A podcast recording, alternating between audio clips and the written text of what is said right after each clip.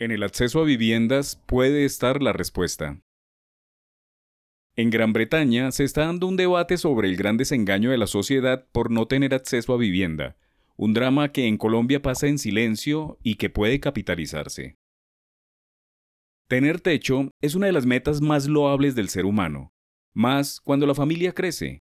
Incluso es una de las necesidades básicas insatisfechas más duras de solucionar en un país en desarrollo que no logra hilar las políticas públicas en este gran objetivo humano.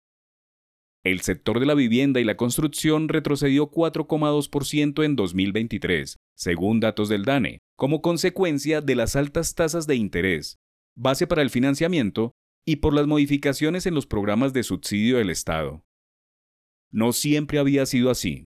Durante el último lustro, el déficit habitacional retrocedió 2,5 puntos, bajando de 33% en 2018 a 31% en 2022. Gracias a elocuentes políticas de subsidios aplicadas por los gobiernos anteriores al de Gustavo Petro. Es más, solo este gobierno nacional no ha lanzado su gran plan de vivienda, tal como lo hicieron en sus primeros meses los antecesores. Solo para mencionar, el sistema OPAC de Misael Pastrana, las casas sin cuota inicial de Belisario Betancourt o las casas gratis de Juan Manuel Santos, para traer a colación algunas de las estrategias que buscan satisfacer la necesidad de tener casa. En la actualidad, el déficit habitacional es de 30,4%, que equivale a 5,28 millones de hogares que carecen de vivienda propia.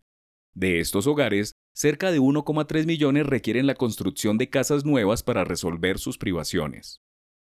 Entre 2018 y 2021, el déficit también se redujo en 1,8 puntos porcentuales, según los datos del propio Ministerio de Vivienda.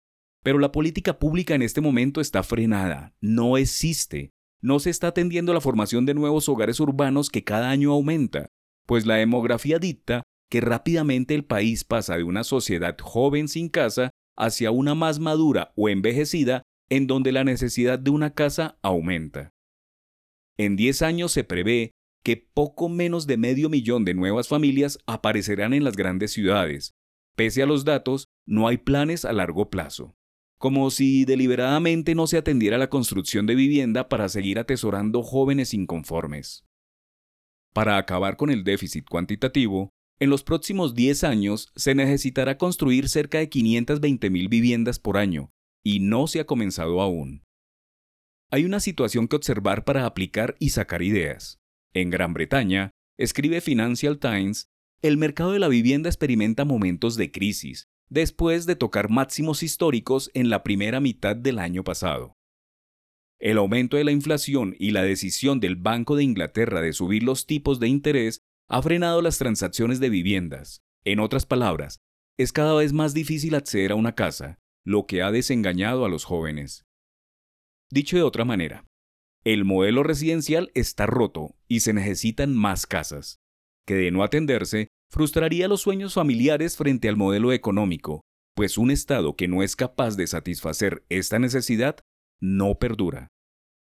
Conscientes de ello, el primer ministro Rishi Sunak y su secretario de Vivienda Michael Gove lanzaron un paquete de medidas destinadas a facilitar que los constructores obtengan permisos para construir en terrenos abandonados en los 20 pueblos y ciudades más grandes de Inglaterra.